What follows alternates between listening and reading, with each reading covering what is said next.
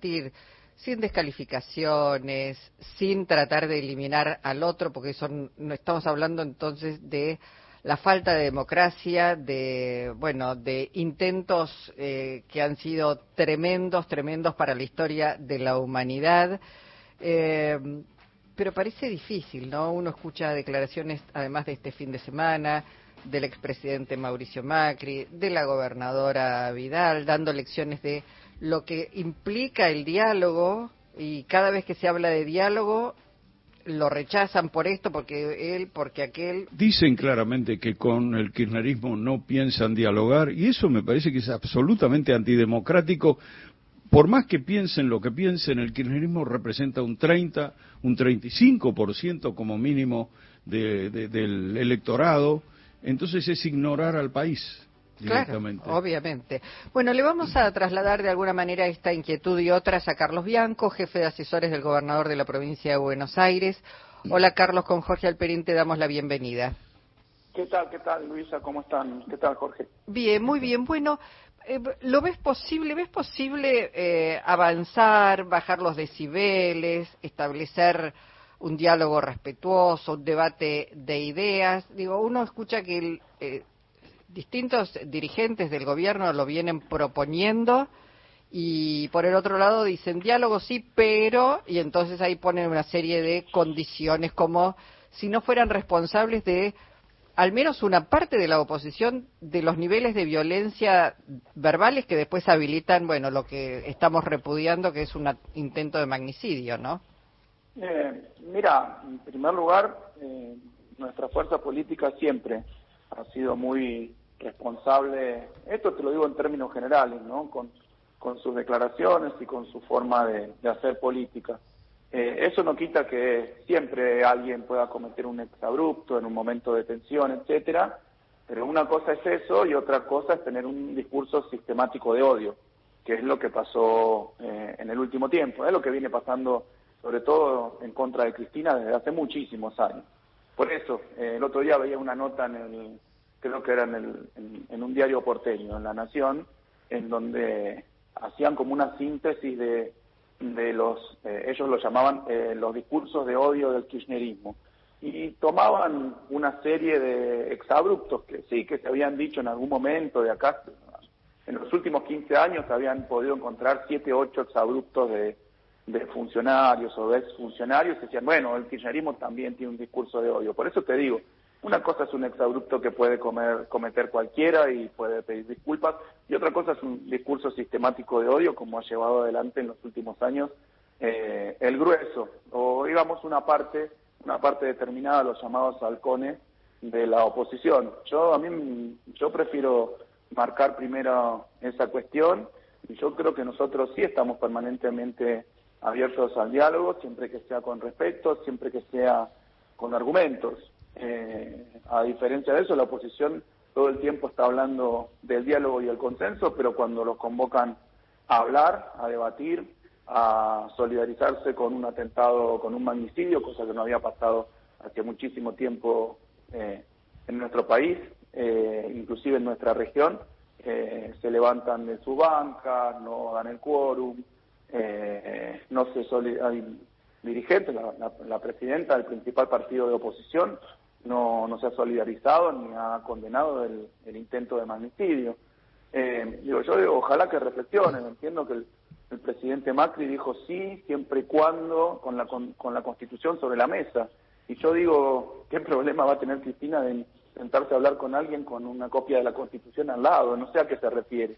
La verdad, realmente ridículo, parecería que está poniendo excusas para no sentarse a dialogar. La verdad que lo lamento, lo lamento porque me parece que es un momento eh, de quiebre, de quiebre en nuestra democracia, eh, sobre todo, eh, fundamentalmente por el, por el intento de magnicidio, pero darte cuenta que eso ha, disparado, no es que el intento de magnicidio bajó las aguas, hay permanentemente pintadas en los últimos días, bueno, acá en La Plata, donde estamos nosotros, han hecho pintadas diciendo muerte al gobierno kirchnerista, en Quilmes el, este fin de semana, han pintado con eh, han pintado murales sobre la noche de los lápices, poniendo montoneros, que vuelva Videla. En Mar del Plata pasó lo mismo la semana pasada. Me parece que es un momento de quiebre si no le damos, si no le ponemos costo y racionalidad y una, una defensa absolutamente firme y, fuerte del respeto a las instituciones de la democracia y a las diferencias que se pueden tener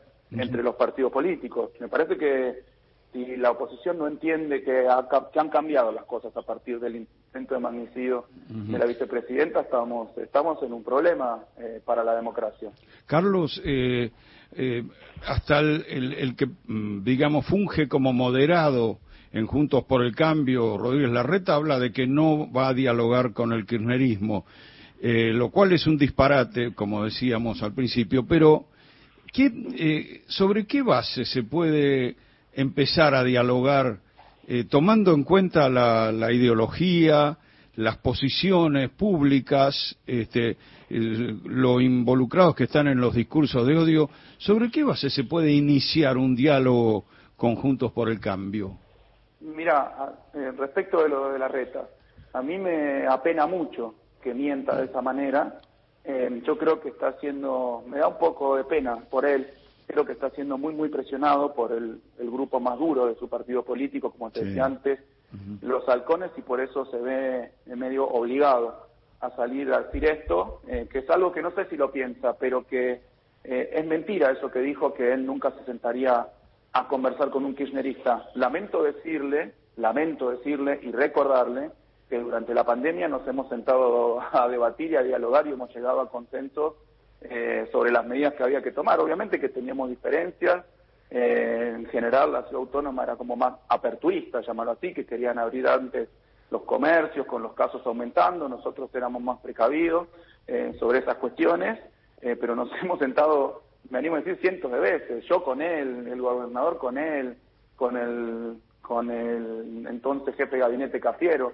Entonces, me parece que está negando inclusive algo que hizo durante casi un año y medio, y ahora como lo tienen apretado por el ala más dura de ese partido, miente, directamente miente porque, qué sé yo, piense que tiene que mostrarse más duro cuando la cosa se ha, se ha tensado justamente por el intento de, de de la presidencia. La verdad que lo, eh, me, genera bastante pena. ¿Y hoy cómo es, Carlos, eh, en este caso, el diálogo de la gobernación bonaerense con los intendentes de signo contrario?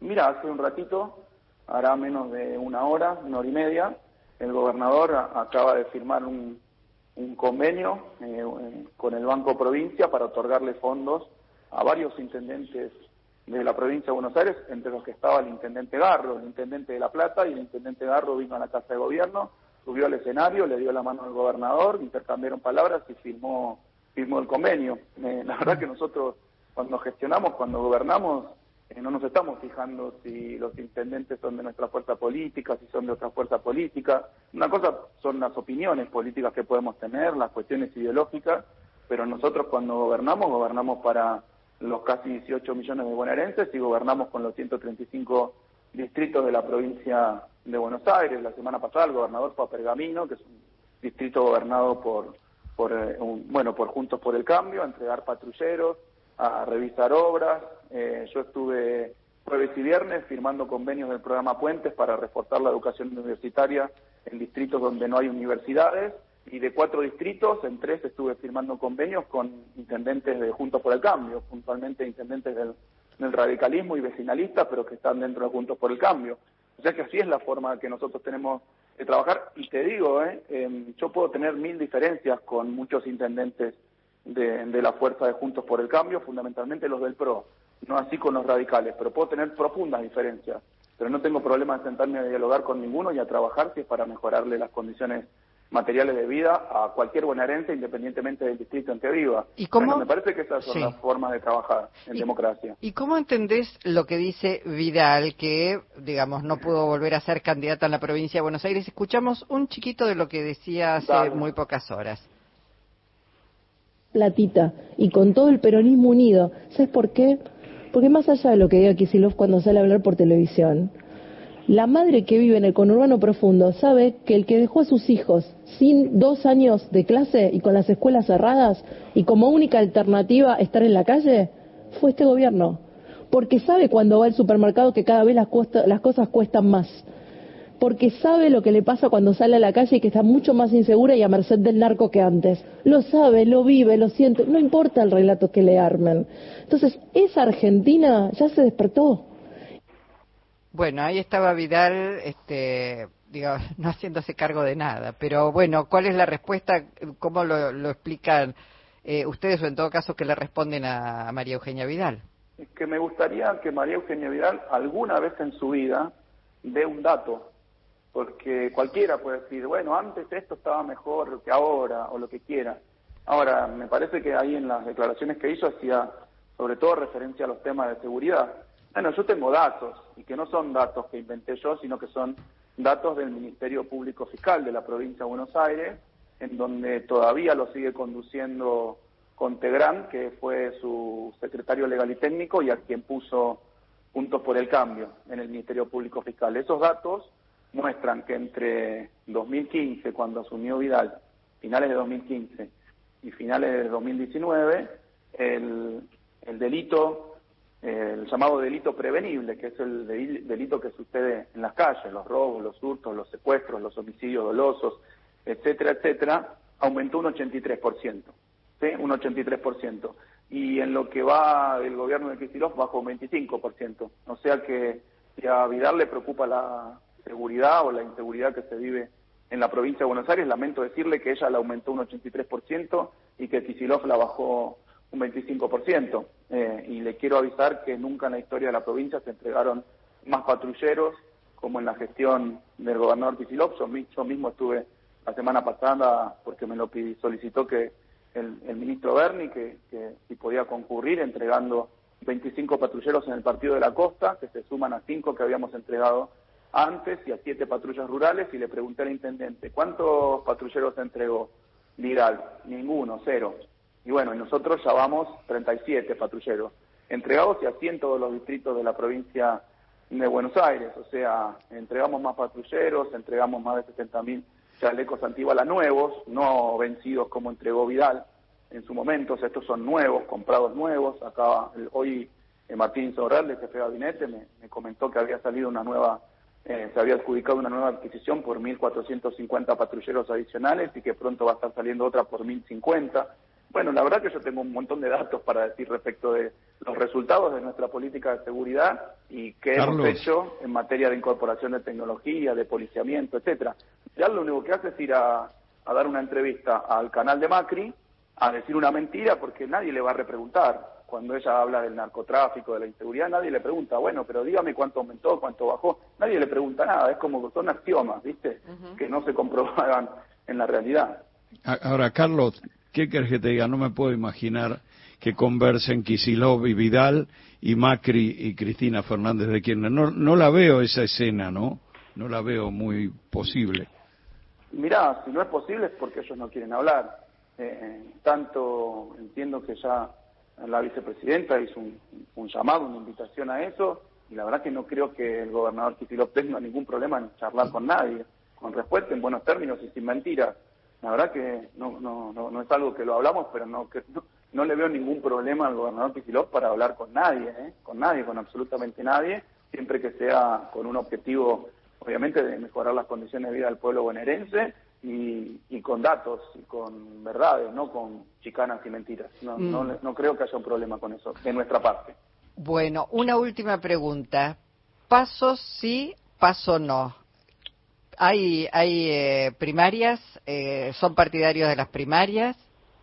Mira, esa es una definición que, independientemente de lo que yo piense personalmente, se tiene que dar en, en los cuerpos legislativos, tanto a nivel nacional como a nivel provincial. Nosotros en la provincia de Buenos Aires tenemos una legislación propia sobre las PASO que establece, el no es que adhiere al régimen nacional, sino que establece un régimen de las PASO y otra cláusula que ata la fecha de las pasos provinciales a las pasos nacionales. Así que eso será un debate que tiene que dar el cuerpo legislativo. Lo que yo digo siempre es que con paso o sin paso nosotros tenemos que hacer la mejor gestión posible para poder mejorarle la vida al pueblo bonaerense y eventualmente para continuar con nuestro proyecto político en la provincia de Buenos Aires. Pero eh, escuchando tu respuesta eh, queda allí abierto un interrogante. No está resuelto, digo, teniendo en cuenta la experiencia eh, y por supuesto es la provincia de Buenos Aires, pero el presidente de la Nación, que forma parte, bueno, es el presidente del PJ y de, del es el presidente de todo el espacio, del Frente de Todos, dijo las candidaturas se van a dirimir mediante las pasos.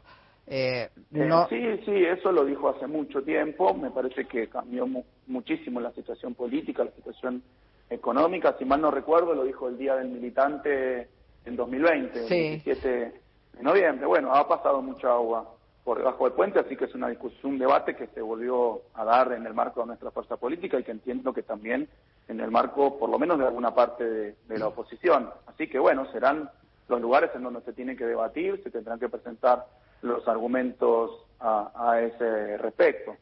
Lo que yo digo es que si no hay paso nacional, no tendría mucho sentido una paso provincial, eh, sobre todo porque obligaría a la provincia a destinar recursos del, mm, del presupuesto provincial para poder tener que financiar eso. Eso es lo que yo te digo. Eh, pierde absolutamente sentido y me parece un mal uso de los recursos provinciales. Mm. Bueno, Carlos, nos dejaste un título. Ahí vamos a seguir este, seguramente en los próximos días conversando y buceando más porque falta mucho y hay obviamente muchas cuestiones por resolver, pero las elecciones están lejanas y están muy próximas al mismo tiempo. Así que bueno, seguiremos avanzando sobre esas ideas. Gracias. ¿eh? A ustedes, a ustedes, muchísimas gracias. Carlos Bianco, ¿eh? jefe de asesores en la provincia de Buenos Aires.